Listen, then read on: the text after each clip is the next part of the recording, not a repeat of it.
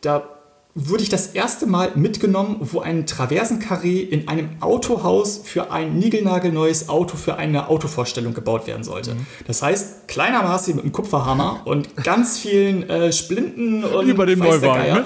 teure Autos. über dem Neuwagen am Traverse dengeln, wo ich dachte so, okay, ich habe das vorher noch nie gemacht. Unter mir steht ein Auto, was 100.000 Euro kostet, keine Ahnung. Äh, ich klopp einfach mal drauf los.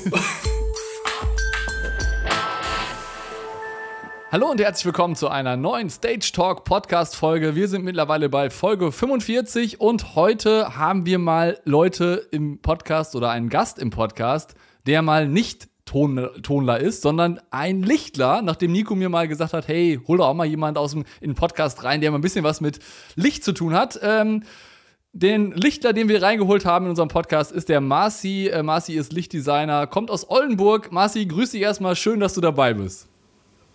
Ja, moin. Kann man mich hören mit dem Mikro? Ja, wunderbar. Okay, lustiger Fun. Fängst du an. Ja, ähm, erzähl doch erstmal, ähm, ich habe schon auf Instagram gesehen, du hast äh, sehr viele coole Fotos da hochgeladen, warst auch schon im Bootshaus und die diversen anderen Clubs ähm, unterwegs als, als Lichtler. Wie hat es denn bei dir eigentlich angefangen, so mit dem Licht? Oh, wie das bei mir angefangen hat. Ähm, ja, eigentlich damals in der Schule, würde ich sagen, wo es dann irgendwie anfing, okay, äh, während des Abiturs, irgendwie die Schule hat nicht so viel Spaß gemacht. Man hat sich irgendwas dazu gesucht, wo man die Zeit in der Schule mit rumkriegt und auch immer äh, coole Ausreden hat, warum man denn nicht am äh, Unterricht teilnimmt. Also sind wir auf die Idee gekommen, äh, wir brauchen mal irgendwie neue Technik in der Schule und haben dann selber quasi auf Eigeninitiative eine Technik AG ins Leben gerufen und dadurch ist das eigentlich alles so entstanden. wir hatten halt, äh, das war immer so ein Zusammenschluss bei uns in der Stadt. Also ich bin gebürtiger Wilhelmshavener und äh, da gab es damals drei Gymnasien und die haben sich immer so zusammengetan und haben dann einmal im Jahr ein großes Konzert, das sogenannte Konzert der Gymnasien, über drei Tage mhm. äh, durchgeführt. Und irgendwie gefiel uns das so technisch nie wirklich, was da gemacht wurde, weil das alles so Hobbykeller-mäßig war. Naja, und das war eigentlich so der der Start quasi, dass ich mich so in die ganze Technik reingefuchst habe. Also es war wahrscheinlich so, dass, der, dass die Lehrer weniger Ahnung hatten, die, die das leiten sollten, als ihr wahrscheinlich, oder? Ja, richtig, genau. Also wir haben dann uns sehr, sehr viel selber beigebracht, so die ersten Sachen dann halt auch gekauft. Und das war dann eigentlich auch so der Punkt, ähm, ja, wo ich dann angefangen habe, also das, wir waren halt so ein paar mehr Leute damals in der Technik AG und dann ging es auch darum, so, wer macht denn jetzt was? Mhm. Du machst Ton, du machst Licht, du baust alles auf, du bist Stagehand. Naja, und äh, wenn man dann damals nicht schnell genug weggerannt ist, dann hat man halt so die Aufgabe irgendwie übergebügelt bekommen. und äh, ich habe dann quasi den Lichtpart übernommen. Das heißt, dass das auch durch diese Auswahl der Schule, sage ich mal, ähm, dir in die Wege geleitet wurde, Licht zu machen oder war das doch eine eigene Entscheidung? Du hast wenigstens mal alles ausprobiert oder fandest du es toll und dachtest, okay, dann bleibe ich jetzt bei dem Gewerk? Nee, na, natürlich war das so, dass jeder mal irgendwie alles probiert hab, hat und äh, ich habe dann direkt gesagt, so Licht, das ist definitiv meins. Mhm. Nico! Nico! Nico! Hä? Würdest du bitte aufhören, die Traverse zu verprügeln? Was? Nimm den Gehörschutz ab. Entschuldigung. Nur weil du vom Turm bist, musst du nicht alles in einer heiden Lautstärke machen. Und wie soll ich bitte Bolzen leise entfernen? Ist ja wie kalt kochen. Ach Mann, das geht nahezu lautlos mit dem neuen Pinex-Tool von Global Trust. Mit diesem Tool hebelst du die Bolzen einfach wie mit einer Zange raus. Hier, probier's doch mal damit. Ja, schon ganz geil die Zange. Und wie bekomme ich jetzt den Bolzen aus der Zange raus? Der hängt irgendwie fest. Soll das so? Ja, das ist ein Sicherheitsfeature vom Pinex-Tool. Damit der Bolzen niemand auf den Kopf fallen kann, wenn du wieder in luftiger Höhe arbeitest. Schiebe mal den vorderen Zangenhebel nach vorne. Aha! Geil! Ja, das will ich auch haben. Ab jetzt gibt's nie wieder pilzförmige Hämmer in der Kiste. Weitere Informationen findet ihr auch jetzt schon auf der Global Trust Webseite unter www.globaltrust.de oder kommt Ende April zur ProLight und Sound 2022 am Global Trust Stand C78 in Halle 12.0 vorbei. Dort könnt ihr das Pinex Tool live austesten. Mit, mit, mit welchem Lichtpult habt ihr damals gearbeitet? Weißt du noch, was ihr damals für so Equipment gekauft hattet? Ja, natürlich. Mein erstes Lichtpult war das gute Behringer LC2412. Oh nein! Der billig Nachbau vom Light Commander 12.2. Genau Mit diesen schönen Plastikknöpfen und so diesen ja, Display. Da, da, da, wo man auf einem Klassikkonzert immer aufpassen musste, welchen Executor-Button man drückt, weil man es drei Reihen weiter noch gehört hat, wenn du am Lichtpult irgendwas gedrückt hast.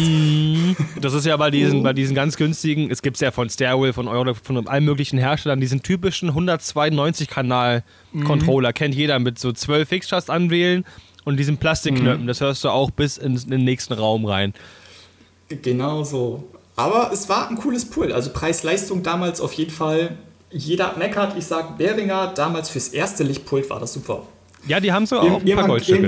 irgendwann, ja, auf jeden Fall. Irgendwann kam das 12 in 2, da haben wir uns mal richtig was gegönnt, schön von Emma Lighting. Mhm. Ja, und dann ging es halt immer weiter. Aber den kriegst du auch nicht kaputt, das finde ich wirklich so geil. Also du kannst dir sagen, was du willst, der ist teuer, ja, aber auch die Dimmerkisten von der MA kriegst du nicht kaputt. Das stimmt. Also Qualität merkt man da auf jeden Fall schon. Ja, auf jeden Fall. Du hast ja gesagt, ähm, ich muss da mal was vorziehen, weil es gerade passt. Du hast gesagt, du kommst ja aus der Ecke auch Wilhelmshaven da so, ne? So, Hm, richtig, genau. und ich habe auch gesehen, dass du auf so ein paar KS28 gesessen hast bei den Gebrüdern Rauchfleisch. So, Jawohl. Thema Rauchfleisch. Ähm, Arbeitest du dem, mit denen zusammen oder wie läuft das? ja, bei denen bin ich mehr oder weniger, was heißt mehr oder weniger? Bei denen bin ich groß geworden, bei Mike und Danny. Also das war damals dann so, äh, wenn ich mal ein bisschen weiter erzähle, in der Schule angefangen. Irgendwann wurde es dann immer größer. Wir brauchten mehr und mehr Equipment und dann einfach nur so, Mike, Danny, bringt mal her, was ihr im Lager stehen habt. Und dadurch hat sich halt die ganze Geschichte entwickelt. Und ähm, genau, in Wilhelmshaven beim Audiostudio Nord habe ich so meine Anfänge gehabt. Und das- und mach momentan oder mach aktuell auch noch viel für die, wenn es in Richtung Licht Also hatte, hatte das auch so ein bisschen, kann man vorsichtig vielleicht sagen, so ein bisschen Ausbilder-Vibes und nochmal ein bisschen Auf jeden Fall. große Jobs kennenlernen? Fall. Ja, sehr, sehr viel gelernt. Definitiv. Also bist du auch nicht tonfremd, weil ich meine, Audio Studio Nord hat er jetzt nicht, macht er eher Ton, würde ich sagen. ja, schon. Also tonfremd auf gar keinen Fall. Also ich weiß, dass man sehr gut auf KS28 sitzen kann. Das ist eine coole Kiste. Auf jeden Fall. Nee, Spaß beiseite. Also ja, klar, auch oft mit Ton in äh, Berührung gekommen, aber dann halt eher immer so, wenn eine große Produktion war, okay, Marci, du machst Licht, wir machen Ton.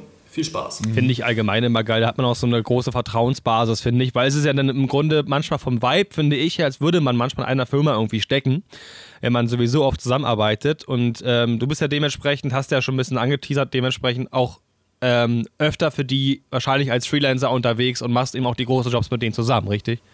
Hm, richtig, genau. Ich finde das eigentlich ganz geil, muss ich sagen. Also wir hatten das hier auch mal, da, ja, da das, hatte ich... das macht mega, mega Spaß auf jeden Fall. klar. Voll, ich hatte, also ich gibt ja auch ein paar Firmen, bevor ich aufs Land gezogen bin und da war ja gerade so genau der Knackpunkt, wo das große C angefangen hat. Ähm, da hatte ich auch so die Stammfirmen, wo man irgendwie mal reingerutscht ist, man hat sich extrem gut mit den Leuten verstanden, auf einmal wird man irgendwie jedes Mal angerufen, auch teilweise für die gleichen Jobs, weil das heißt, du war, hast das schon mal gemacht und wenn du das machst, dann läuft der Laden sowieso, deswegen buchen wir dich immer wieder. Und selbst als dann zum Glück muss ich sagen, im großen C zum Glück die große Welle hier überall durchgehen, dass man die Tagessätze wieder so angehoben hat, wie es sich eigentlich gehört. Selbst da haben sie alle gesagt, cool, machen wir trotzdem weiter, weil das läuft einfach. Und ich mag das generell, wenn man das Stammfirmen hat und jeder weiß, was er zu tun hat und man sich auf einen blind verlassen kann. Ich könnte mir vorstellen, da ich ja mit den Rauchfleischbrüdern selber schon einen Podcast gemacht habe, dass sie da genauso drauf sind. Ja, auf jeden Fall. Also wie gesagt, auf Produktion mit denen ist immer so, jeder weiß, was er zu tun hat und jeder kann sich definitiv blind auf den anderen verlassen. Und ich finde, und ich finde, dadurch lebt so eine Produktion eigentlich auch, weil du einfach weißt, okay, mit denen habe ich schon oft zusammengearbeitet, du weißt, was die zu tun haben, die wissen selber, was sie zu tun haben, du weißt, was du zu tun hast Ja. und die wissen halt auch, was du zu tun hast und dementsprechend, ähm, ja, ist eigentlich immer irgendwie an alles gedacht. Auf jeden Fall. Und äh, wir haben ja auch, also ich hatte mal, als ich in der Recherche zu dem Podcast-Folge gesehen, du warst ja auch, hast ja auch, glaube ich, dieses Pumpwerk-Festival, glaube ich, gemacht. Ähm, was war denn so deine größte Produktion, die du bisher so gemacht hast? Ja, genau, das Pumpwerk Open Air, das habe ich auch ähm, als Systemer und als Local Operator quasi gemacht und das Lichtdesign dafür. Ähm, meine größte Produktion, es geht tatsächlich in Richtung Oldenburg wieder. Ähm, das war 2019, haben wir auch mehr oder weniger aus so einer Spaßtruppe heraus entstanden, ist ein Festival, ist eine Festival-Crew entstanden. Geil. Und ähm, ja, genau, und 2019 fand das erste Mal das Tabula Rasa Festival statt. Das ist äh, quasi ein großes Newcomer-Festival so vor den Toren der Stadt Oldenburg, in Wiemerslande, um ganz genau zu sein. Da wohnt ein sehr guter Freund von mir äh, und er hatte damals so die Überlegung, ey geil, ich würde gerne mal ein eigenes Festival haben. Naja, und hinter ihm irgendwie 150 Hektar Land, hinter seinem Haus, wo er wohnt. Und äh, dann sind die irgendwie auf die Idee gekommen, und genau hier machen wir das. Und dann kennt man halt auch wieder Gott und die Welt mhm. und äh, dadurch ist halt so diese Crew entstanden und dann habe ich die komplette technische Planung für das Tabula Rasa Festival damals übernommen. Und, ähm, war die krasse Aufgabe. Ja. So. Ja, also das war auch wirklich so ins eiskalte Wasser geworfen. Vorher noch nie irgendwie in dieser Größendimension äh, gearbeitet. Aber das hat tatsächlich bei uns in der Crew vorher noch nie jemand gemacht. Mhm. Und dann am Tag des Festivals standen da halt irgendwie plötzlich 21.000 Leute auf dem Platz. Oh. Das ist einfach und, so krass, ähm, wie es aus einer Idee entsteht. Ja, ich hätte gerne mein eigenes Festival. So, das hat ja irgendwie, mhm. weißt du, so viele haben ja so große Träume und so sagen, ja, das hätte ich ganz gerne und machen es aber nicht. Und ich sage so, ja, nö, machen wir jetzt, ab geht's oder was? wie geil. Ja, genau so war das. Und wir leben da jetzt halt so alle unseren Traum und jeder, der irgendwie mit in dem Team drin ist, der ist mindestens genauso verrückt wie ich, wenn nicht noch mal doppelt so viel mehr.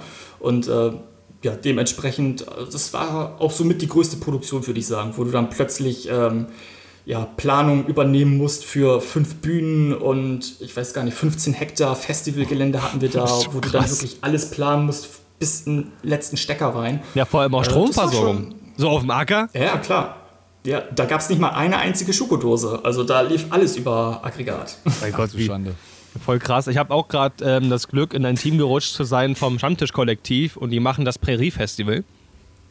Und mhm. das ist irgendwie auch krass, wenn man das so ein bisschen mitkriegt, weil ich war vorher noch nie so wirklich in der großen Festivalschiene, halt nur als Freelancer. Ne? Hey, wir brauchen da mal einen Stager und so, aber halt nie diese Planung mitbekommen. Und jetzt kann ich genau das, was du erzählt hast, so ein bisschen nachfühlen, weil es einfach auch ein ultra langer Weg ist, muss man zugeben. Ist ja nicht so, ja, wir machen das jetzt und es läuft. Ähm, aber wenn man dann da steht, denkt man sich so, geil, diese Scheißmühe hat sich einfach gelohnt. ja, auf, auf jeden Fall. Das waren dann so wirklich diese Gänsehautmomente an dem Tag des Festivals, wo ich dachte so, boah, krass. Mhm.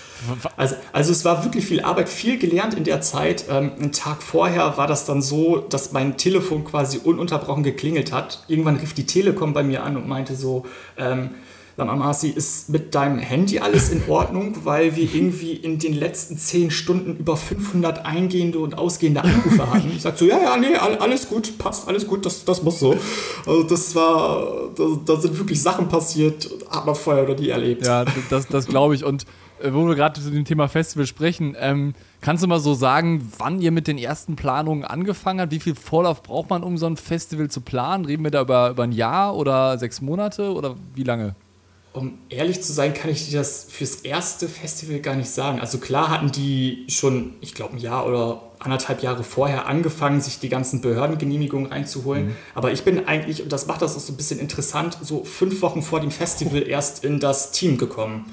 Ach krass. Und ähm, ja, und Sportlich. da, da da gab es halt so ein paar Diskrepanzen zwischen anderen Leuten in diesem Team und ähm, ja, das war dann halt so der Moment, oh, komm doch einfach nochmal mit dazu und unterstütze hier so ein bisschen und ja, fünf Wochen vorher fing das dann eigentlich alles eher so an. Und aus einem bisschen wurde ganz schön viel. Und einem bisschen wurde dann inzwischen ganz schön viel. Aber das ist ja auch eigentlich mhm. sehr, sehr ähnlich mit dem Satz, kannst du mal eben. Das kennt, das ja, genau, e-, eben kurz, genau. Genau, das kennt ja auch jeder. Ja. So. Richtig. Du weißt ja vielleicht, ich weiß auch, ob du es weißt, aber ich bin eher der Tonler. Und mhm. jetzt ähm, logischerweise kann ich mir genau darunter vorstellen, was der Job eines Systemers im Tonbusiness ist. Kannst du mir mal kurz so für einen Tonertrottel erklären, ähm, was die Aufgabe eines Lichtsystemers ist? Du hast ja gesagt, dass das auch eine der Hauptaufgaben war und dass du dafür rangeholt wurdest, auch von den Rauchfleisch zum Beispiel. Ähm, klar, eine Note an eine MA anschließen, aber das wird es ja wohl nicht gewesen sein. Ja, ich wollte gerade sagen, das ist noch ein bisschen mehr, aber grundsätzlich kann man das wirklich so mit dem System im Tonbereich äh, vergleichen. Also du musst halt irgendwie ein spielfähiges System einem Fremdtechniker übergeben. Das ist dann ja gerne auch mal so, ähm, je nachdem, was für einen Künstler du auf der Bühne hast, hast du ja deine äh, Tech-Rider, wo dann auch die ganzen Spezifikationen drinstehen. Mhm. Und ähm, es kann dann halt, du, hast halt gerade im Festivalbereich hast du schon dein fertiges Lichtsetup, was unter der Bühne oder unter der Decke hängt, weil das kannst du jetzt nicht mal eben äh, in einem Changeover komplett umbauen. Mhm. Nee, klar. Äh, aber dann hast, dann hast du halt auch die, die externen Lichtler, die kommen, die musst du betreuen und sagen so, okay, Lampe hängt da, das ist das, das kann die Lampe machen und solche Sachen. Ich meine mal, klar kriegen die vorher schon immer die äh, ja, die gesamten Pläne, wo eigentlich alles drinsteht, aber trotzdem ist halt immer wichtig, dass die dann noch so ein bisschen mit an die Hand genommen werden, gerade wenn es noch irgendwie ähm, ja, besondere Dinge zu beachten gibt. Oder halt auch ähm, gerade im, wenn, wenn du ein Changeover hast, müssen halt auch die ganzen Floor-Setups äh, umgebaut werden. Jeder Künstler oder jede Band hat da irgendwie seinen, seinen eigenen Floorplan. Ja. Genauso. Und halt einfach gucken, dass das ganze System irgendwie spielt. Weil es kann immer mal, gerade wenn du irgendwie im Netzwerkbereich unterwegs bist äh, und ein Changeover hast, ein Lichtler bringt sein eigenes Pult mit, äh, dass du dann eben guckst, dass das alles funktioniert, kein IP-Adressenkonflikt, wenn du auf einer Not arbeitest. Ja, da bist du ja auf den Nerv gestoßen. Ja. Alles schon erlebt, genau. Ich bin ja. einfach letzt. Also, nee, Hasser ist ganz falsch. Ich, ich hab's ja selber, aber ich weiß nicht. Also ich habe so meine, mein Für und Wider mit Netzwerk. Ich glaube, jeder kennt diese Hassliebe. Es ist geil, wenn es läuft, aber wenn es nicht läuft, denkst du manchmal so, oh nee. Mhm, nicht das schon wieder, genau so. Genau, und, ja. und dann nervt es, weil zum Beispiel hatten wir das auch ähm, bei dem Gig, den ich mit Jan zusammen gemacht habe. Es gab einen Netzwerkkonflikt und find mal raus, was es ist, wenn dein Pult irgendwelche merkwürdigen Sachen macht, die völlig aus dem Regelbuch springen, so. Die du mhm. so noch nicht ja, erlebt ich, hast. Ich, ich, ich, ich kenne das zu gut. Also gerade auf vielen Produktionen auch immer erlebt, so, ach Marci, gut, dass du hier bist. Du bist doch studierter Informatiker. Mach mal eben unser, äh, unser äh, IP-Problem oder unser Da ist es, mal eben. Ja, ja, mal eben. Genau, richtig. Und dann fängst du an, okay, äh, musst du wirklich komplett vorne anfangen. Welches Netzwerk hast du? In welcher Klasse bist du unterwegs? Ja. Wie ist die IP-Range? Und welches WLAN und äh, welche Subnetzmaske und äh, was hast du denn für einen ITler gelernt? Äh, ich Ach so, stimmt. Habe ich noch gar nicht erzählt ganz nee. zu Anfang. Ähm, ich habe äh, Wirtschaftsinformatik im Bachelor studiert, mhm. im Master das Ganze auch und schreibe gerade tatsächlich an meiner Doktorarbeit. Ah, krass. Ja, wow. dann haben wir quasi, ja. da haben wir ja quasi fast einen ähnlichen Lebenslauf. Ich bin ja, ich bin gelernter Fachinformatiker Systemintegration und habe auch Wirtschaftsinformatik studiert. Ach, wie witzig. Ja, das, das ist halt uh, lustig. Was? Das stimmt. Die Welt ist und bleibt ein Dorf. Hallo, ich bin Nico und ich habe Realschule. Ja, genau. Oh, scheiße. Aber ich kann mir das schon vorstellen, dass es auch als gerade, ich glaube manchmal sogar, dass als Lichtler, ich weiß es nicht, ähm, sogar teilweise mhm. bei so Festival-Setups sogar ein bisschen krasser ist. Nicht in der Show selbst, wenn es läuft, dann läuft es erstmal. Und beim Ton muss er schon manchmal ein bisschen krasser irgendwie schieben, aber ich glaube, dass manchmal das rein technische System denn doch schon manchmal ganz schön fetter ist. Wenn ich mir zum Beispiel die mhm. PIG-Probehalle angucke, mhm. klar ist das vollkommen Overkill. Brauchen wir nicht drüber reden. Äh, aber natürlich trotzdem geil, wir sind ja alle irgendwie Nerds. Ja, oh, oh, oh. ich wollte gerade sagen, Overkill ist immer gut. Ja, ja. Genau, ist ja trotzdem geil, das ist ja das Ding. Also dieser Spruch braucht keine Sau, aber ist geil. So. Nee, nee, nee, dieser Spruch nach dem Motto, wie viel haben wir im Lager oder wie viel brauchen wir? Ja. Genau. nimm mal alles mit an genau, Notes, ja. ja. Einfach, nimm einfach mit, mach voll, was geht. So. Und dann habe ich mir so angeguckt, okay, ja, hier sind halt ein paar Endstufen-Racks und dann hat er gesagt, oh ja, das ist alles Licht. Und ich war so, bitte was? Und als dann mhm. da so ein einfach tausend Rechner standen, ich weiß nicht, wie heißt das? Ich glaube VPU oder sowas von MA? Mhm, genau, ja, genau, genau, eine VPU ist Standen das. da tausende Dinger rum, irgendwie tausend Nodes und Splitter und hast nicht gesehen, hab ich gedacht, okay, wenn es hier ein Fuck-up ist, auch irgendwie kacke. Mhm, ja, das stimmt. Was wären denn so deine, wenn du jetzt sagst, okay, ich mache jetzt gerade System für ein großes Festival und du brauchst hast, du hast deinen Toolcase offen und du weißt, okay, ich brauche das und das und das, um schnell Fehler zu suchen und garantieren zu können, dass ich meinen Job gut machen kann. Was sind deine wichtigsten Sachen im Toolcase, die dir helfen, Fehler zu finden, zu vermeiden und allgemein gut zu fahren? Ähm, Im Lichtbereich würde ich eigentlich sagen, gibt es das nicht mal großartig. Also was immer hilft, das ist auf jeden Fall ein Leitungsprüfer, damit du weißt, ob irgendwo ein DMX-Kabel irgendwo eine kalte Lötstelle hat. Mhm. Und äh, was, auch, was auch immer hilft, das ist tatsächlich der gute alte klassische Endwiderstand. Mhm. Eigentlich sagt man, man braucht ihn nicht, aber der hat mir schon so oft den Allerwertesten gerettet auf einer Produktion, weil der dann irgendwelche äh, Widerstände nicht richtig äh, belegt waren, beziehungsweise falsche Kabel verbaut waren. Ähm, da hilft dann doch mal gerne der klassische Endwiderstand. Hätte ich nicht gedacht, vor allem, weil ja, ähm, korrigiere mich, wenn ich falsch liege, gehört habe, dass die ganzen modernen Moving Heads schon Widerstände drin haben die dann irgendwie ja, zugeschaltet ja, werden. Ja, schon, aber schon, aber wenn du dann irgendwie eine billig DMX-Leitung hast mhm. oder so, die irgendjemand noch aus der letzten Ecke quasi rausgeholt hat, dann kann das schon mal, dann kann das schon mal passieren, dass du dann auch tatsächlich bei der neuen Technik wieder einen Endwiderstand. Aber wie gesagt, all, alles schon gehabt. Also hätte ich auch nie gedacht, dass man so ein Teil nochmal benötigt. Aber, ich auch nicht. Ähm, also ich fand den Namen auch immer so geil. Immer Terminator hießen die bei uns immer. Genau so, den guten DMX-Terminator. Aber, aber du bist ja quasi, also ich glaube, du hast auch die perfekten Voraussetzungen so als Lichtler, vor allen Dingen, weil du natürlich, weil natürlich jetzt auch die ähm, ganzen Lampen durch Artnet ja immer digitaler und immer connecteder oder immer mehr mit Netzwerk werden. Siehst du das auch jetzt so als Trend oder sagst du, ja, das ist gut, aber es wird halt irgendwie komplizierter, das zu, zu betreuen? Oder sagst du, nee, ist jetzt viel einfacher, wenn ich einfach hier mein äh, EJ45-Kabel in die Artnet-Buchse reinstecke? Also wir hatten ja gerade eben das Thema schon äh, Netzwerk. Findest du halt bei Artnet und so auch wieder. Ja. Also von daher ähm, würde ich nicht sagen, dass es das unbedingt einfacher macht. Also es macht es wirklich einfacher, wenn du am Pult sitzt, weil du darüber einfach alles auslesen mhm. kannst. Gut, ich meine, das kannst du über DMX, über RDM ja. halt auch machen. Aber ähm, grundsätzlich ist das so, ich habe es tatsächlich auch noch nie erlebt, dass ich irgendwie auf größeren Produktionen ähm, das oder Lampen wirklich auf Artnet verkabelt habe, mhm. weil sobald du auch nur einen externen Lichtler dabei hast, der mit einem eigenen Pult kommt, ist immer so, verkabel bitte alles auf DMX, schmeiß irgendwo einen Artnet-Knoten hin und übergib mir ein Netzwerkkabel, aber ich habe einfach keine Zeit in der Schnelle des Changeovers nochmal eben zu gucken, ob die ganzen IP-Adressen in den Lampen passen. Ah, okay. so. mhm. Also das, ich hätte auch gedacht, dass das, das deutlich einfacher macht, wenn man jetzt alles irgendwie auf Netzwerk verkabelt, mhm. aber ähm, wie gesagt, in dieser Kürze, gerade auf, auf Festivals oder auf, auf Produktionen, wo du mehrere, ähm, ja, mehrere Bands hintereinander hast, die auch immer ein eigenes Lichtler mitbringen und nicht unbedingt das lokale Pult äh, benutzen, ist sehr schwierig. Aus Festivalsicht bestimmt. Also ich glaube, das macht einfacher, ist gerade ziemlich dehnbar, weil mhm. du hast natürlich absolut recht, aus, aus Festivalsicht sehe ich es genauso, weil es einfach immer noch, sage ich mal, der, der Old but Gold ja, Standard ist und jeder kennt ihn und kann damit arbeiten. Aber wenn wir jetzt mal davon ausgehen, pass auf, wir übertreiben es mal. Eurovision Song Contest. Ja. Da hängen jetzt in einem Rig, da hängen ja irgendwie 244.000 Rigs. Mhm, ähm, genau. Hängen, Mindestens. Ja, kommt hin, wa? So, auf einer Linie ungefähr, keine Ahnung, sagen wir mal irgendwie 50 äh, Bursts von Erden. Ne? Kannst ja auch äh, in, in Pixel-Clustern ansteuern.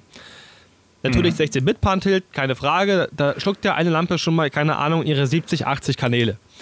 Wenn du dann mit dem X anfängst, mit Breakout-Boxen, ich glaube, dann wird es auch schnell nervig. Das stimmt. Je nachdem, in was für Modus du das anfährst. Weil es gibt ja auch Lampen, die teilweise 500 DMX-Kanäle benötigen. Äh, wo du denkst, so, okay, ein Universum, eine Lampe, äh, da hört der Spaß dann irgendwann auf. Dann gehst du natürlich schon direkt auf äh, Arnet ja. und verkabelt sie damit. Aber das ist halt auch immer so eine Frage, ähm, ja, was für eine Produktion du hast und wie viel Vorbereitungszeit du hast. Weil ähm, klar, wenn du ein Gerät voll ausspielen möchtest mit äh, der Adressierung bzw. mit den möglichen äh, Kanälen, brauchst du halt auch dementsprechend die Zeit vorweg, um auch wirklich in deiner Programmierung alles so zu benutzen, wie du das denn an dem Gerät selber auch eingestellt hast. Mhm. Also also wie, um, um nochmal zurückzukommen auf das, was wir gerade eben hatten, auf dem Festival, schnelle Changeover-Zeiten und so, da benutzt du halt wirklich immer nur diese Standardanwendung einer Lampe. So muss an, aus, Farbe, links, rechts, hoch, runter, was auch immer. Mhm.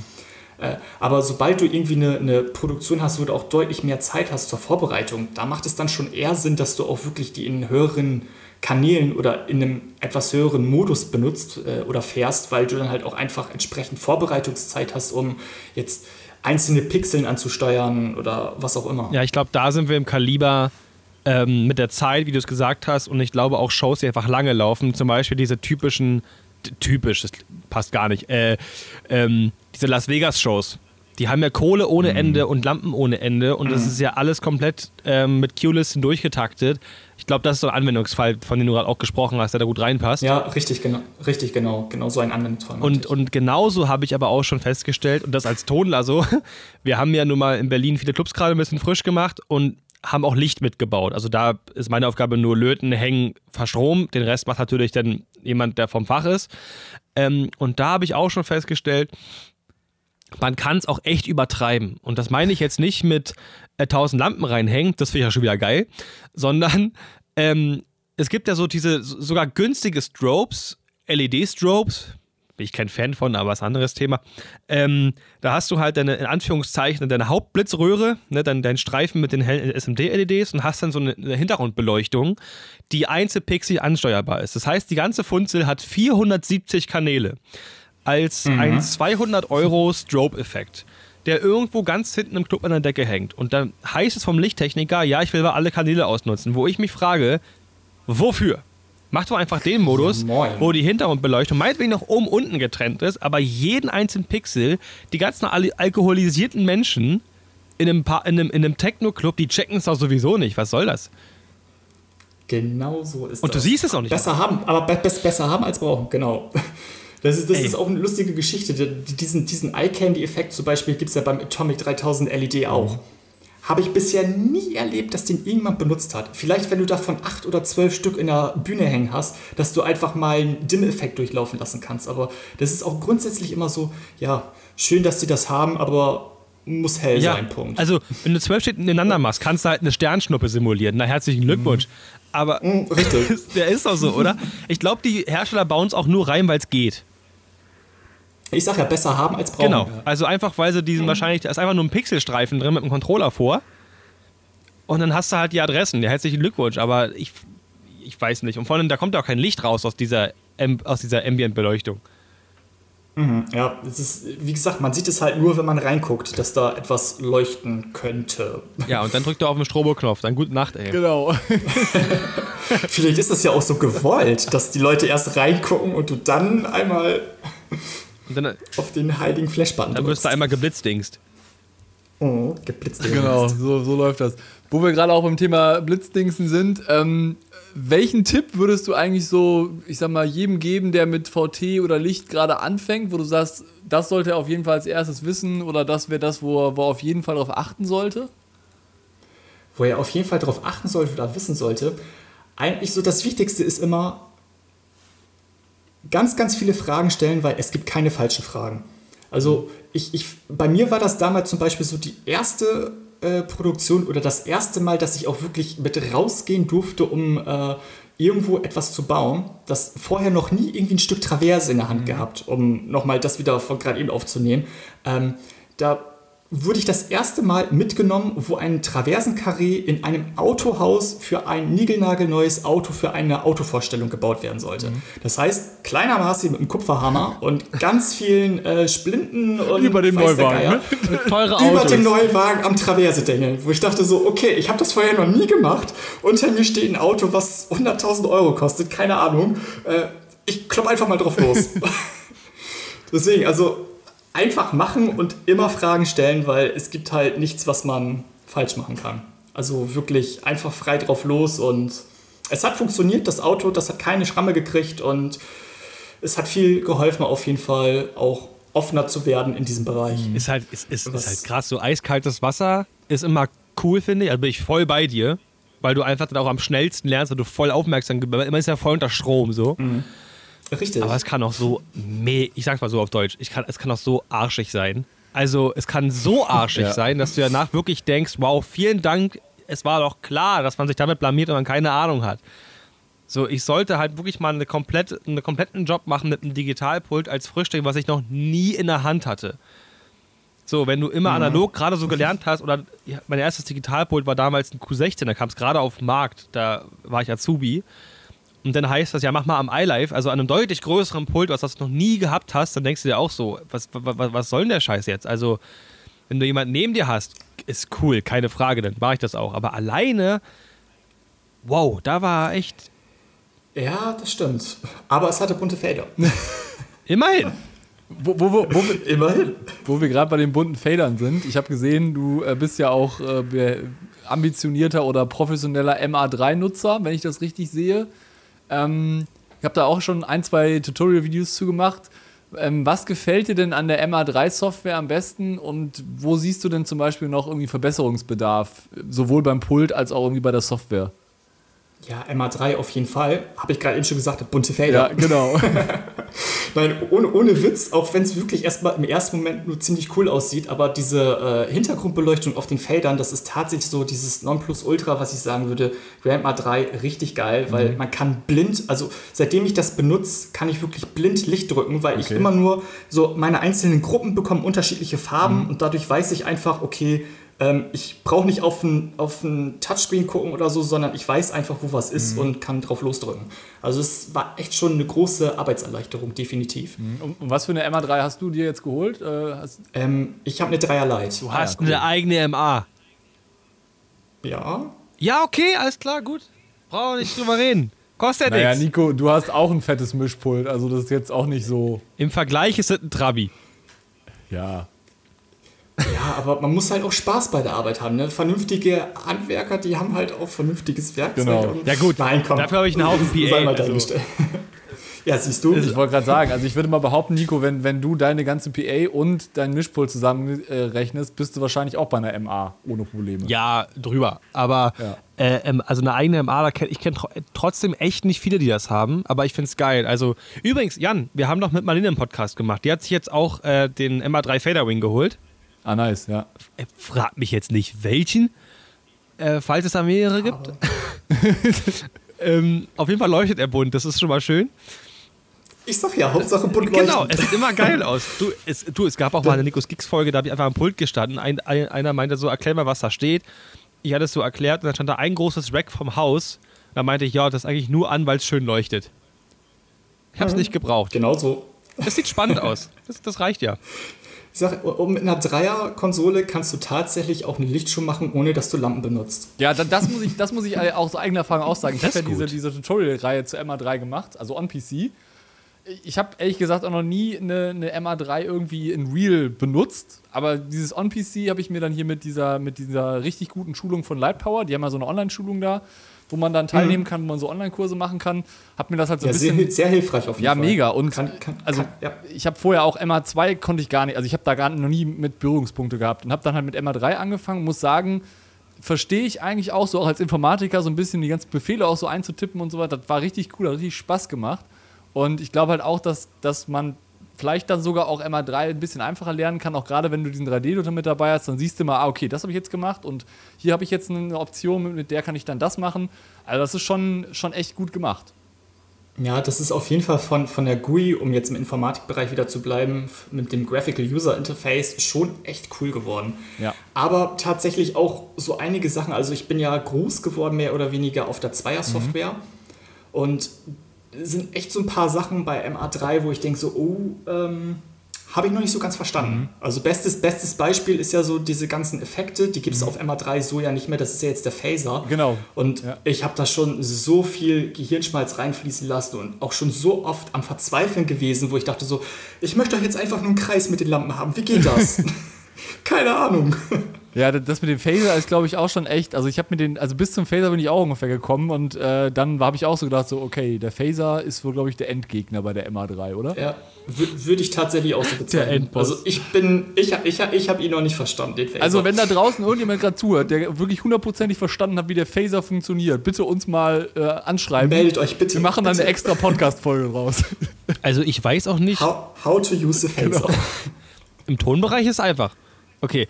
Ähm, also, war schlecht. Ja, ich weiß. Wahrscheinlich muss sowas einfach sein. Ähm, was, also ich kenne jetzt wirklich nur drei Leute bisher, die eine eigene MA besitzen. Das ist schon mal Punkt Nummer eins. Punkt Nummer zwei, so was ich bei Instagram gesehen habe, machst du ja schon echt krasse Sachen. Also wenn du es nicht weißt, dann frage ich mich wirklich, wer es weiß. Und Punkt Nummer drei, ich verstehe dann aber wirklich nicht, warum man denn so eine wertvolle Funktion wegnimmt. Also ist es denn softwaretechnisch so ein großes Problem, trotzdem den alten FX-Editor, sage ich mal, wie auch immer der heißt, da zu integrieren? Ja, also das übernimmt ja schon der Phaser. Also damit kann man schon deutlich coolere Sachen machen als mit der normalen Effekt-Engine aus auf MA2. Mhm. Also keine Frage, das, was die Entwickler da gemacht haben bei MA Lighting, das ist schon gut ab. Gefällt mir echt schon gut so der Phaser, aber es muss quasi so ein, so ein User-Manual dafür geben, mhm. wie man den Phaser richtig anwendet. Ja, da ganz also ich, ich, ich, stand, ich stand da auch schon mit Kollegen vor, wo wir alle so dachten, so, ähm, ja, rein logisch müsste das jetzt eigentlich so gehen, aber irgendwie kam das dann mhm. nicht aus der Büchse raus. So wie will nicht.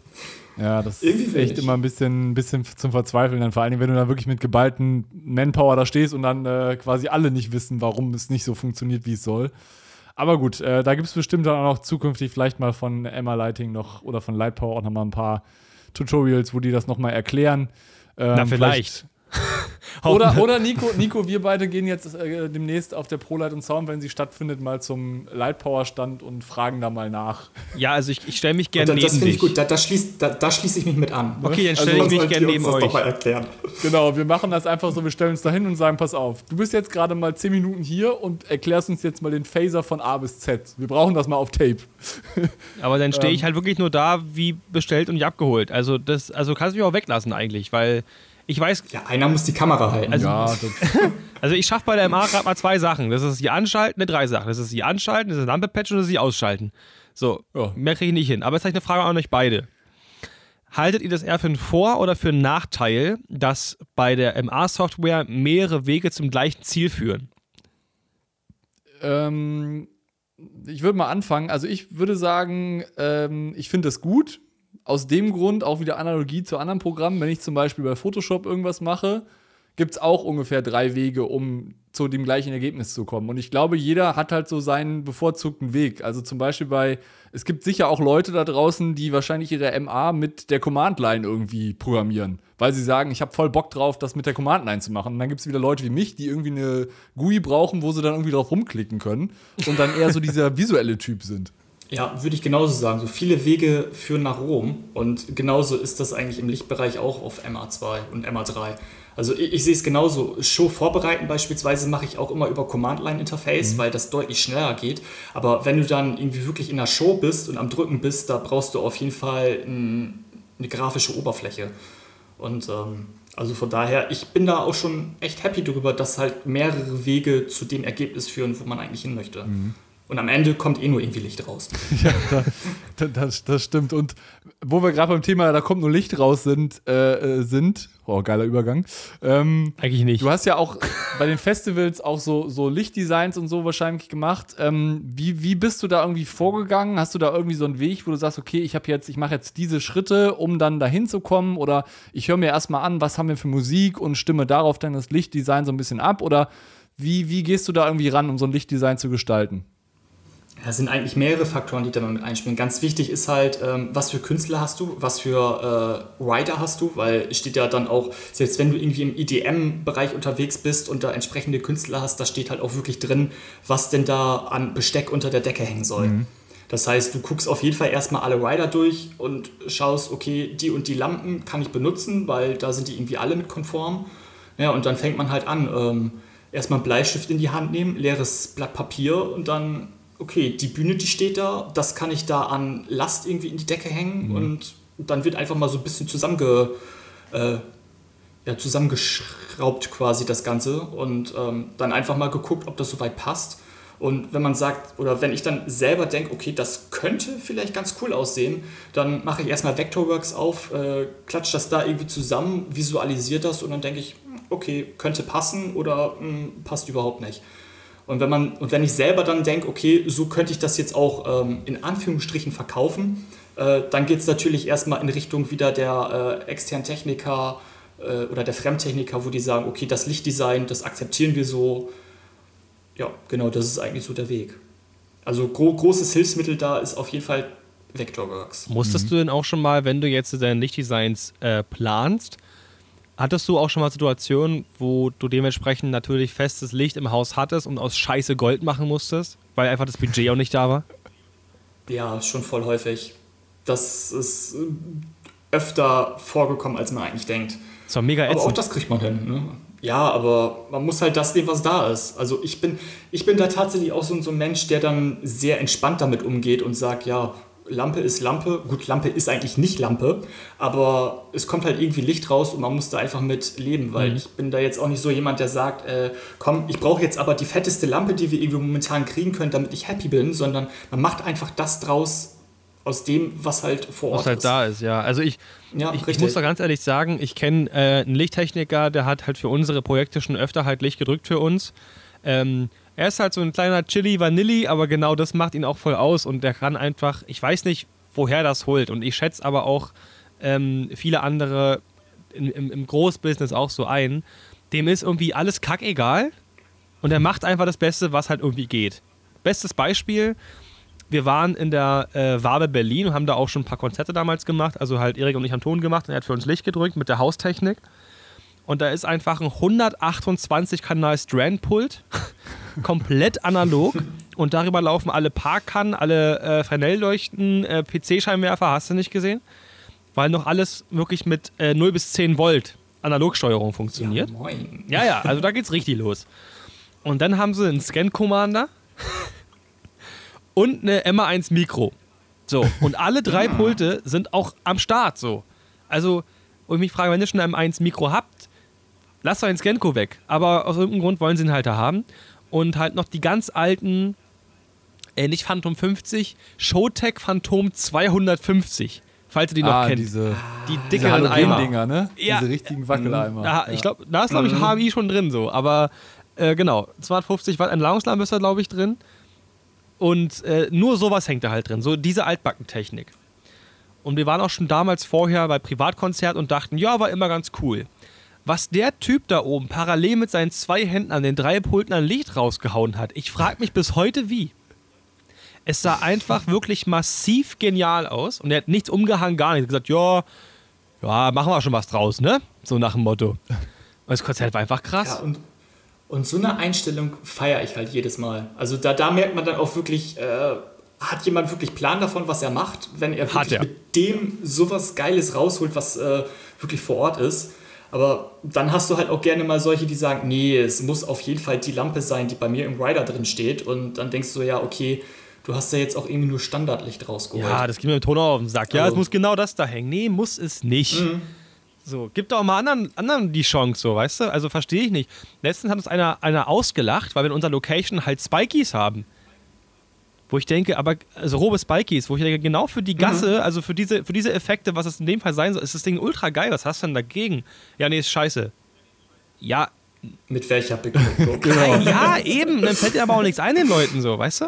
Ja, richtig. Ragen die da halt voll ab und du fragst dich, yo, was soll denn das jetzt? Also, ist Hat, doch eine coole wa- wa- wo wir, wo wir gerade bei dem Thema sind, hattest du auch schon, was waren so deine nervigsten Erfahrungen am Pult?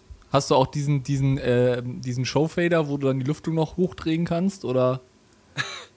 Äh, ja, tatsächlich auch schon öfter gehabt. Aber meine nervigsten Erfahrungen, oh, da muss ich tatsächlich mal kurz überlegen. Also es war ja, es ist ja meistens so, dass du dann irgendwie Leute hast, die dann neben deinem Pult stehen und sagen so, ja, ich bin auch Lichttechniker, ich mache das auch. Ja, Da kann man- aber du bist jetzt nicht hier gerade Lichtmacher. Ja, nee, die, die, die meisten wissen halt nicht, dass man da wirklich Licht macht, sondern die sagen halt immer, ja, äh, ich bin auch Radio-DJ. Ich habe das auch mal gemacht. Genau so, ich habe das auch mal gemacht. Ich weiß, was du da machst. Aber kann man sich- Mach mal ein bisschen lauter. Ja, genau. Und ein bisschen kälter. Aber kann man sich nicht, jetzt mal im Ernst, kann man sich nicht irgendein Add-on runterladen oder irgendwie irgendwas bauen, dass du an der MA, an einen von den Screens, ein kleines Icon baust? Meinetwegen einfach, einfach ein GIF oder sowas von einem äh, grafisch gezeichneten Lüfter. Und je höher du den Fader schiebst, desto schneller dreht das Ding. Und dann kannst du dem ja erzählen, guck mal, das ist die Lüftersteuerung. Ich mache jetzt für dich. Ich bin, ich bin eigentlich ein Lüfter-Operator. genau. Das wäre schon fancy. Fancy. Okay, Entschuldigung. Richtig Oh, fancy. Nico, der war richtig. Ja, okay, Entschuldigung, ich geb's ja zu. Das Schlimme ist, ich finde sowas trotzdem lustig. Okay. Ähm, Ich bin auf deiner Seite. Dankeschön. ja, sowas ist geil. Okay, wa- Je flacher, desto besser. ja, Beinhoter kommt flach, finde ich auch immer gut, deswegen. Aber, Marci, wir haben da so eine Frage, ähm, ist eigentlich unseren, unserem Traumhirn entsprungen, würde ich sagen. Mein Traumhöhen, ja. Also, Jetzt bin ich gespannt. Muss ich mich festhalten? Äh, Ah, nee, reicht nö, nicht. aber du musst auf jeden Fall gut nachdenken. Ähm, ich habe mir die Frage auch schon öfter mal gestellt, also eigentlich auch viel zu oft. Welches Equipment würdest du dir eigentlich kaufen, wenn du jetzt auf einen Schlag für dich, aber auch nur für, Equip nur für Equipment, 100.000 Euro netto natürlich auf die Hand kriegst? Das ist eine sehr gute Frage tatsächlich. Ich weiß auch gar nicht, ob es in Richtung Licht geht oder ob es in Richtung SFX geht, weil irgendwie habe ich in den letzten zwei Jahren äh, Feuer für mich äh, entdeckt. Komisch. weil das einfach total, weil das einfach total geil ist, wenn du irgendwo sitzt und sagst, "Hä, ich habe Feuer gemacht. Ey, geil, wenn, wenn der einer kommt und sagt, können Sie ein bisschen wärmer machen? Kein Problem, Diggi. ja, klar. Dann drücke ich einfach auf diesen Button. genau. Puh, das ist tats ein, eine sehr gute Frage. Also ich meine mal, mein, mein Traumpult habe ich tatsächlich schon. Also von daher, naja, und für 100.000 Euro, wenn du da wirklich in Richtung Licht gehst, dann, ja, wow, kannst du dir irgendwie acht oder neun Martin äh, Mac Ultra holen, ist jetzt auch nicht so viel. Ich muss sagen, aus dem Martin-Game bin ich irgendwie raus. Ja, muss ich auch sagen. Also ich bin mittlerweile schockt auch nicht, nicht. mehr so der. Also da bin ich eher so ein Aridon-Freund. Echt? Ja. Nee, also Ja, oder ich Robe. tatsächlich nach, nach, ja, Robe auch sehr, sehr weit vorne, aber dieser Martin Mac Ultra Performance, der hat mich irgendwie doch geflasht. Also mich Ah, hat. geflasht. guck mal, noch einer hier. Also ich muss sagen, die Vipers fand ich auch noch ganz nice. Aber danach kam irgendwie nur noch gefühlt Plastikbomber. Ich weiß nicht. Aber vielleicht, aber ich bin doch nur Toner. Ich habe die jetzt nicht jeden Tag in der Hand gehabt. So ist nicht. Aber es war immer so, die äußere Erscheinung war immer sehr, hm, wird irgendwie ein bisschen shady.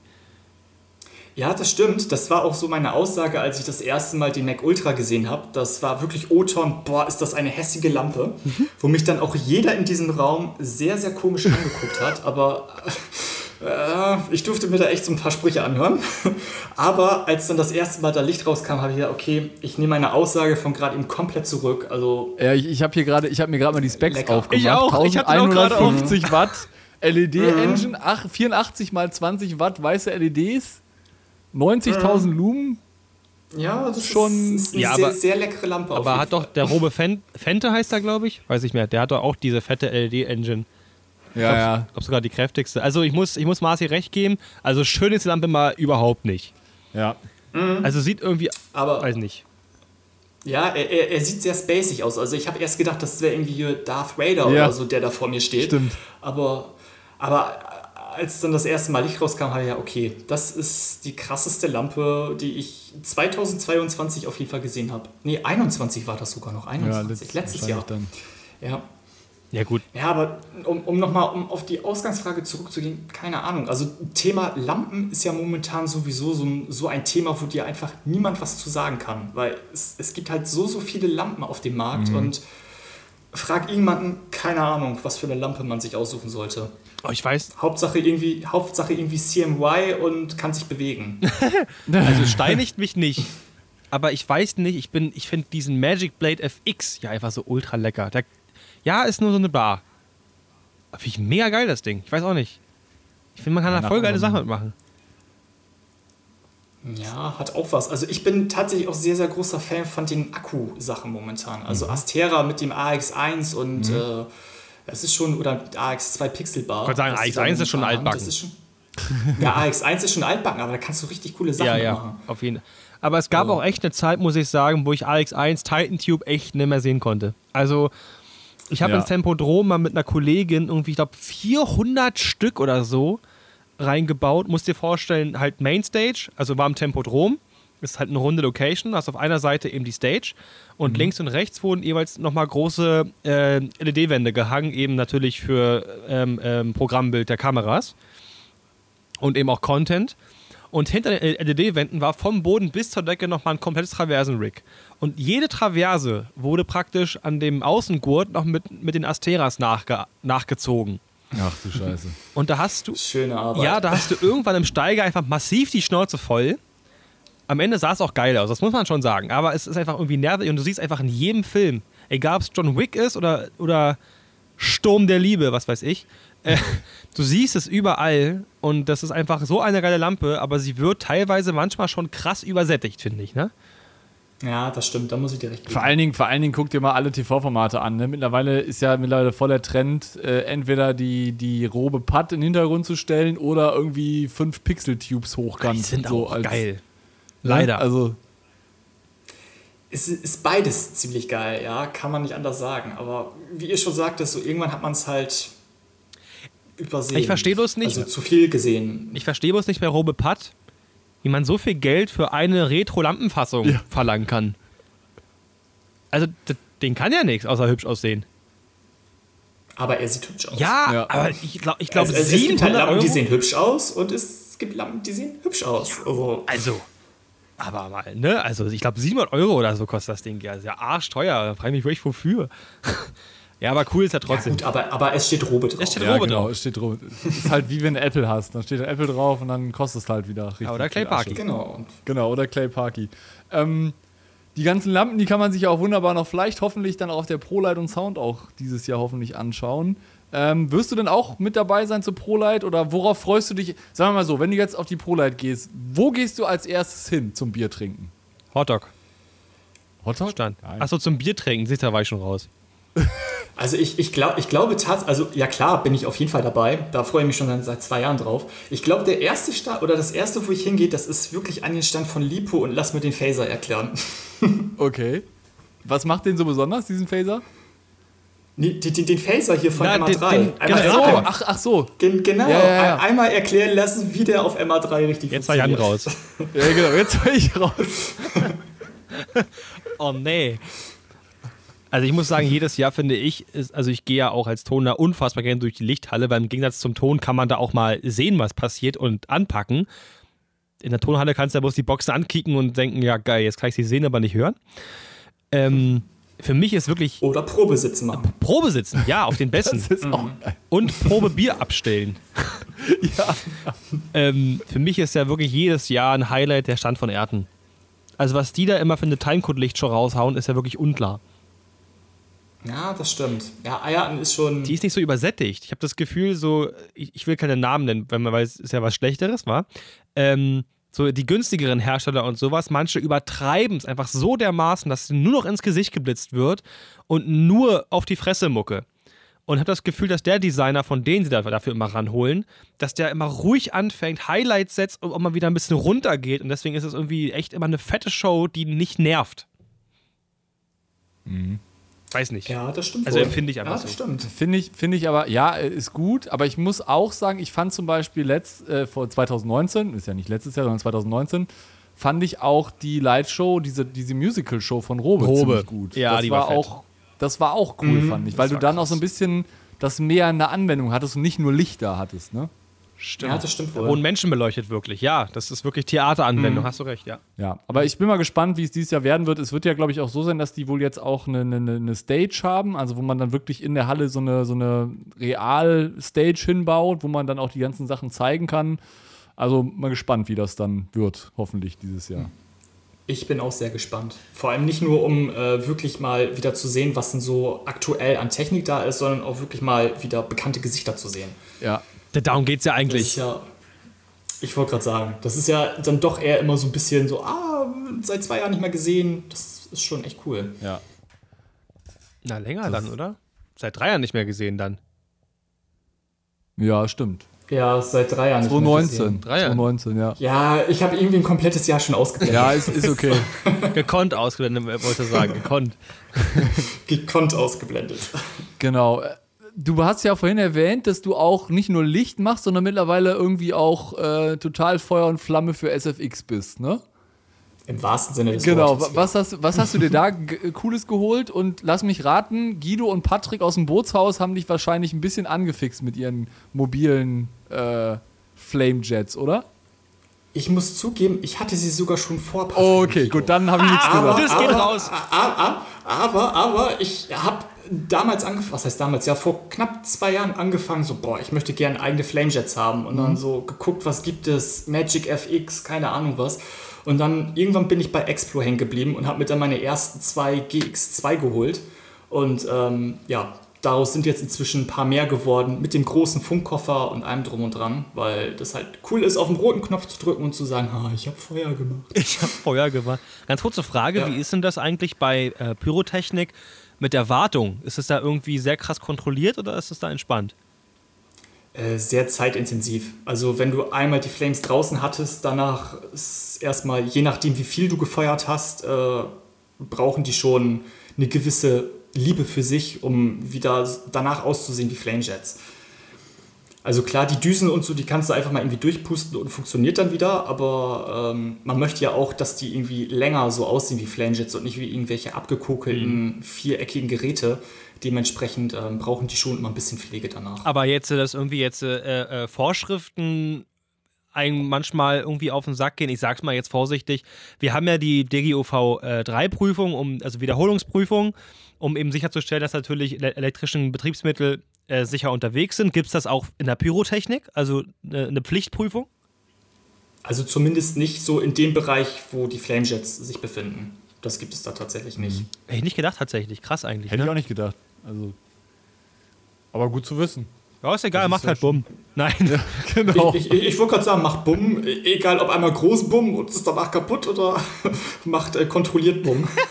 Ja, nee, aber, aber Feuer SFX, das äh, macht schon sehr, sehr, sehr, sehr viel Spaß. Achtung, noch ein Flachwitz. Dafür brennst du also, ja? ja, dafür bin ich Feuer und Flamme. oh nee. Pass auf, wir haben noch zwei Fragen auf der Agenda, weil die, die lustigste oder die, die ich am, am liebsten stelle, die heben wir uns zum Schluss auf, die darf Jan am Ende stellen. Nee, die darfst du stellen. Ich mache jetzt, ich mach jetzt die nächste. Ich, ich darf die stellen. Ja, weil es doch deine Lieblingsfrage ist. Ja, ist richtig. Ich, bevor wir zu der Frage aber kommen, noch eine weitere Frage. Wenn du dir jetzt in der Branche aussuchen könntest, mit wem du gerne mal zusammenarbeiten würdest, mit wem wäre das? Oh ja, da bin ich mal gespannt, ob ihr ihn kennt. Ähm, ich weiß nicht, sagt euch Christian Jackson was? Ja, natürlich, der YouTuber. Nee. Ja, genau der ist das. Lichtdesigner aus Seattle, macht so Alan Walker und Zoomboy und keine Ahnung was, also eher so im Dubstep-Bereich unterwegs.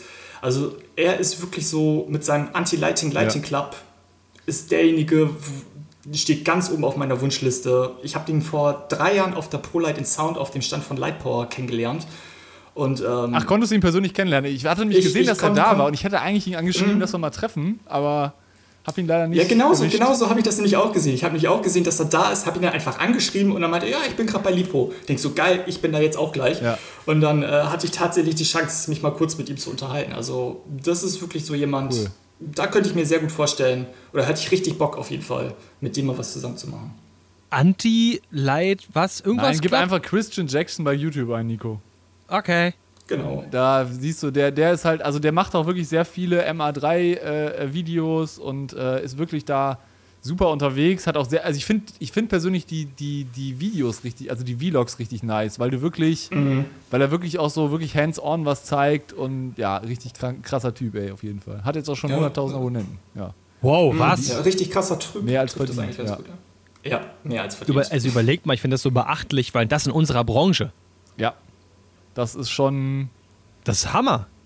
Schon eine Hausnummer auf jeden Fall. Mega fett. Mhm. Also, ja, voll Ja, auch so, was man dann immer sieht, was er da so Schönes zaubert, das ist schon. Be beachtlich. Ja. Wenn man dann noch bescheiden ist mhm. und nicht so, ne, so Prollo, dann äh, hat er mich ja. Dann, das finde ich am coolsten eigentlich. Macht auch Twitch übrigens, Nico. Okay, cool, oh, oder? Ja. Nein. ja, mit Twitch, mit Twitch hast du ihn jetzt äh, abgeholt. Ja, ich bin zu selten online, deswegen ist das immer so ein bisschen ein kleiner Trigger. Naja, ja. er weiß ja, alle 100 Tage. Gut, dann kommen wir jetzt zur, zur Final Quest. Oh, so, Trommelwirbel. Ich kann sie einspielen. Nein, Quatsch, alles gut. Nee, mach diesen, diesen Ping. Chaka-Ting. Dieses. Äh, Bad Drums. Ja, ja klar. genau. Aber Ding Chaka Ting trifft es auch, Jan. Also auf jeden Fall vielen Dank für Ihren Beitrag. Nein, ähm, was wir vor eigentlich fast von jedem wissen wollen, was war dein größter Fail auf einer Produktion? Gerne eigenverschuldet, aber auch wenn du noch eine auf Lager hast, fremdverschuldet. So ein Gefühl, wo du denkst, ach du Scheiße, du, ja, du schlägst die Hände hinterm Kopf zusammen und denkst dir, das darf mir nie wieder passieren. Aber es war auch lustig. Oh ja, da habe ich auf jeden Fall welche. Also es ist auf jeden Fall nicht so der Fall gewesen, dass ich bei den Defendern den Deckel oben abgeschraubt habe oder abgezogen habe. genau, und habe dann irgendwelche Leute sich wieder in einer Challenge zusammenbauen lassen. ich habe gewonnen. Ja, äh, war, war, sehr witzig, ja, auf jeden Fall. ja, also mein größter Fauxpas, der mir mal passiert ist, ähm, das war, glaube ich, wirklich so in der Anfangszeit, das erste Jahr, wo ich mit unterwegs war ähm, auf Produktion. Das war... Ähm, ja, das war eine Einlaufparade in einem Hafen, wo quasi Segelschiffe wieder reingekommen sind in den Hafen und haben dann festgemacht. Und das Ganze, das wurde halt beschallt an, dem, an der ganzen Kai entlang, an der ganzen, wo die Schiffe festmachen. Und äh, da ging es dann darum, wir haben die Nacht vorher aufgebaut und ich hatte die Idee, okay, weil da halt ganz viele äh, Türme mit PA waren, ähm, ja, du musst ja irgendwie eine Entzug oder eine Zugentlastung an den Kabeln machen. Und hey, da ist dieser große runde irgendetwas an der Kaimauer, da kannst du ja einfach mal das Kabel rumwickeln. Na, Im Nachhinein hat sich festgestellt, das war ein Poller, wo die Schiffe ihre Leinen ranpacken, damit die an der Kaimauer wieder festmachen. Und genau dazwischen war halt diese wunderschöne XLR-Leitung, die irgendwie 500 Meter lang war. Naja, um sie abzukriegen, danach waren sie halt nicht mehr 500 Meter lang, sondern es fehlte ein Stück in der Mitte. Ich glaube, das ist so die schlimmste oh. Story, die, die das war, ist bestimmt schon 14 Jahre her oder so. Also die verfolgt mich immer noch. Letztes noch wieder äh, mit welchen drüber gelacht. Weißt du noch damals auf dieser Produktion ich und dieses Kabel? So nur so, ja, haha, weiß ich noch.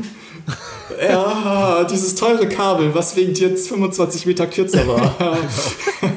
und wahrscheinlich auch ein paar PAs das Fall halt nicht mehr spielen lassen. Ja, richtig. Oh, scheiße. Ja, das, das ist so eigentlich mit der größte Fail, den ich bei auf der Produktion hatte. unangenehm.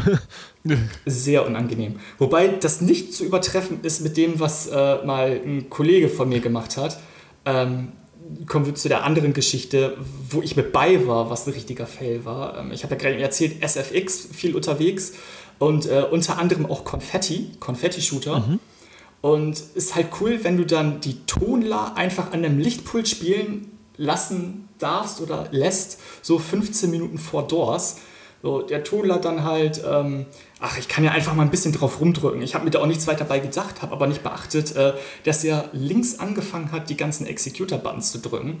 Und irgendwie sowas habe ich mir dann schon gedacht, deswegen auch extra. Ähm, oh, ich ähm, ahne es. Die, deswegen auch extra ein Switch-Pack immer benutzt, wo ein Safety-Channel drauf ist aber ich programmiere das halt immer so, dass ich immer ganz links einen Toggle habe, wo ich den Safety Channel mit aufmache und dann auf der rechten Seite vom Pult Feuer drücke, damit ich einfach nicht in die Quere komme und zwischenzeitlich in der Show diesen Safety Channel aufmachen kann. Naja, aber äh, ein Kollege dann so äh, links angefangen zu drücken, drückt immer weiter, drückt immer weiter. Wir unterhalten uns, auf einmal macht es Peng. Naja, er hat dann einfach 15 Minuten vor Doors einfach mal alle Konfetti-Shooter gezündet, die wir auf der Bühne stehen oh, haben. Oh nee, ich hab's, ich hab's wirklich geahnt. Oh nee. Und was waren das für Konfetti-Shooter? Streamer? Äh, das waren. Nee, das war tatsächlich Konfetti, keine Streamer. Okay. Mhm, ja, wir hatten dann viel Spaß, diese Konfetti-Shooter wieder aufzusammeln und die Venue so aussehen zu lassen, wie als wären wir spielbereit. Ich glaube, ach du Scheiße. Ey, oder, ja, oder einfach. Seit, seit, seit, seitdem hat er auch den Spitznamen bei uns ein Danger. Also, falls du es hörst, ist an dich gerichtet. Geil, ey, mega gut. Oder einfach jetzt ab jetzt immer äh, einen Laubsauger am Toolcase haben. genau. Das sowieso, ja, Ge Laubgebläse, das ist sowieso immer das beste Tool, was auf einer Produktion nicht fehlen darf, wenn du Konfetti schießt. Ja, und mhm. dann schön überall das in jeden Lüftungsschlitz von jedem Moving Head und jeder Endstufe rein. Das macht dann richtig Laune. hat man doppelt was. Oh, ich weiß doch, das muss ich ganz kurz einwerfen. Wir hatten damals ein Festival betreut, äh, ja, Watergate Open Air und das ist halt wirklich in der Hummelsburger Bucht in Berlin da und ja, nur mal so, da ist ganz viel Sand. Also eigentlich ist, das, ist da nur Sand. Naja, eine Woche Festival gehabt, alle Bässe aufgeschraubt. Natürlich durfte ich das machen, gerade Azubi. Und wir hatten danach wirklich auf dem Hof wirklich gefühlt einen kleinen Sandkasten weil es überall rauskam. Aus jedem Gerät, aus jedem Bassreflexport, in jedem Gitter hing der Scheiß drin.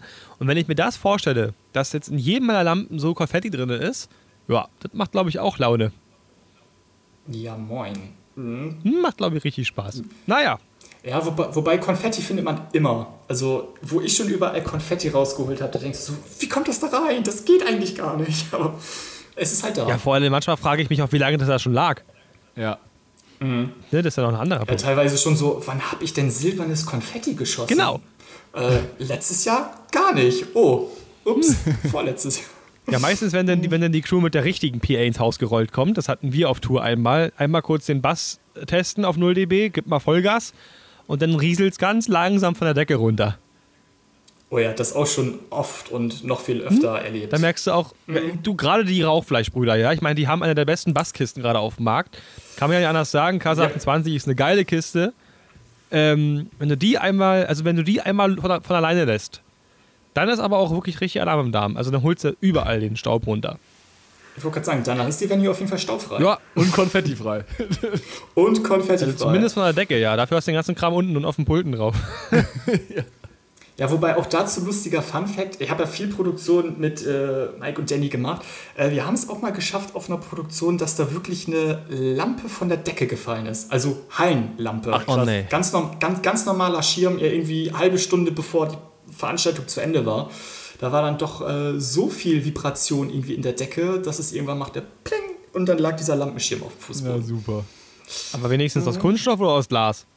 Oder Porzellan? Nee, dieses, dieses Aluminiumzeug, also halt ein riesengroßer Ach, die Dinger, ach, diese HMI-Teile. So ja, ja, genau die. Oh. oh. Das ist aber auch übel, ja. wenn du den abkriegst. Ja, das äh, war nicht so witzig. Der Hallenmeister hat da damals auch nicht schlecht geguckt. Jetzt habe ich schön Loch im Boden, so ein Scheiß hier. Nein. Nee, aber es gibt ja immer wieder lustige Geschichten zu erzählen. Auf jeden Fall auch vielen Dank für deine Stories. Ja, und damit würde ich mich ganz herzlich für die Podcast-Folge bedanken. Ich fand die sehr, sehr lustig, muss ich sagen. Bin froh, dass wir dich hier einladen konnten, dass Jan dich ans Land geholt hat. Genau. Und ja, vielleicht sieht man sich ja auf der ProLab. Mich würde es freuen. Mich würde das auch freuen. Vielen Dank, dass wir hier eine äh, lustige Story erzählt haben. Natürlich, hat super viel Spaß gemacht mit dir. Vielen, vielen Dank. Ja, mega. Und ich würde sagen, wenn, wir, wenn, wir, wenn, wenn du auf die ProLight kommst, dann lass uns auf jeden Fall mal ein Bierchen oder einen Kaffee zusammen trinken. Eins mindestens. Ja, ersteres, oder? Ja, natürlich. Ja, auf, auf jeden Fall. Sobald die Türen geschlossen sind, gehen die Stammpartys sowieso los. Aber das sind dann die Dinge, die immer hinter der Vlog-Kamera bleiben, meine Freunde. Ja, also vielen Dank fürs Zuhören und ihr wisst Bescheid, wenn ihr weitere Anregungen oder irgendwelche Fragen habt, einfach eine E-Mail an podcast.stage223.com und dann hören wir uns garantiert in der nächsten Folge wieder. Tschüss. Ciao. Das bleibt so drin. Wieso? Ich dachte, man- muss Tschüss sagen, oder nicht? Ja, aber was war denn das? Tschüss. Und dann noch ciao. Ja, das macht's aber, weißt du? Das Ciao, Kakao. Oh, mega witzig mit euch. genau, Kameras würde ich sagen, machen wir wieder aus, oder? mir Nico? Wurst. Ja, Mir eigentlich auch. finde ich ganz gut und keine Nase popeln. Ich, Nein, Spaß. schade. Ja, ist einfach wegen Dings, das ist ein bisschen besser. Wir können sie nachher wieder anmachen, dann äh, passt das. Nee, wir hatten, ja, wir hatten das schon mal, gerade bei meiner Bambusleitung hier, hatten wir schon oft genug, dass irgendwas abgeschnitten war und ich konnte nicht darauf antworten, weil es war halt kurz weg. Ja, du, die, die, die. Wohnung, ähm, also ein Haus weiter, haben sie halt 250 im Download. Und irgendwie Bei dir 100 im Upload. Na, ich habe 12 zu 4. Äh, nee, 12, Oh, 12 zu Mensch, 1,5. das- 4 war auf dem Land. Das, das rennt ja richtig. Willkommen in Deutschland und dem Netzausbau. Ganz Vor allen Dingen mitten in Berlin, ne? Ist halt irgendwie auch. Eben, es ist einfach die Hauptstadt so. Was ist denn los hier? Ja, was, was, haben sie, was haben sie bei mir im Haus gemacht? LWL reingelegt und dann Transformer auf Kupfer. Denk so, jawohl, danke. Geil, hättest du auch gleich klemmen können, ey. Im wahrsten Richtig, Sinne, Das habe ich auch gedacht. Oh Gott. im wahrsten Sinne klemmen können. Der war richtig schlecht. So, Handy, Handys auf, nicht stören. Nur so Ja. als. Sind, sind schon lange. Ja, Entschuldigung. Wollte, ich wollte hier nicht. Äh, Also so bin ich dann Zu doch nicht drauf, weil wenn es dann mal irgendwie klingelt, finde ich es ja eher lustig. ja, stimmt. Wie, wie, wie, bei, wie bei der Folge mit Thomas Richter, ne? Wo dann der Genau. Pizzabote zwischendurch noch reinkommt. Ich, ich habe übrigens auch gerade, ähm, ich, wir haben ja mittlerweile ja voll Luxus hier so einen gemieteten Parkplatz und mit Schranke und so. Ich stehe davor, du musst ja händisch öffnen und sehe gerade, oh, da kommt das DPD-Auto. Und dachte mir so, wenn ich jetzt die Schranke erst öffne, mein Auto einparke und zurückkomme, ist er wieder weg und mein Paket kommt wieder nicht an. Sommerkabel, weil es kommt immer mit DPD, warum auch immer. Ich sehe den Typen, warte echt an mein Auto abgestellt, also Motor ausgemacht, lauf zum DPD-Auto, geht ja erst woanders hin. Dann mir so, ja, moin, es, da war es schon eins nach äh, sieben. Ich war so, okay, geil, ich hätte es gerade so geschafft vielleicht. ähm, Ja, ich habe schon gesagt, so für jeden akademischen Titel darf man eine Viertelstunde zu spät kommen. Ne? ja, finde ich auch. So. Ja, Nico hat keine akademischen Titel, das ist ja das Problem. Ja, du musst noch nicht mal alles verraten. Deswegen pünktlich. Ne? Genau. So, und dann irgendwann habe ich ihn getroffen, meinte so, hast du ein Paket? Nee, ich habe für, für dich kein Paket. Ich so, ja, für hoch zwei. Ach so, ja, für hoch zwei habe ich. Ja, ich doch gerade gesagt, bin ich ja. So. Er mir ist ausgehändigt, ich wie ein kleines Kind in meinen Sprinter gelaufen, eingeparkt und dann war ich endlich da. Aber ich habe jetzt mein Sommerkabelpaket. Das ist super. Können wir jetzt anfangen, Nico, oder sollen wir noch. Weißt du, du bist sonst die Ja, genau, Quatschblase. Nico. Alles, all, alles wartet auf dich. Ja. Also, Aber ist Ja, ja, ich kenne den Spruch schon von meinen Eltern.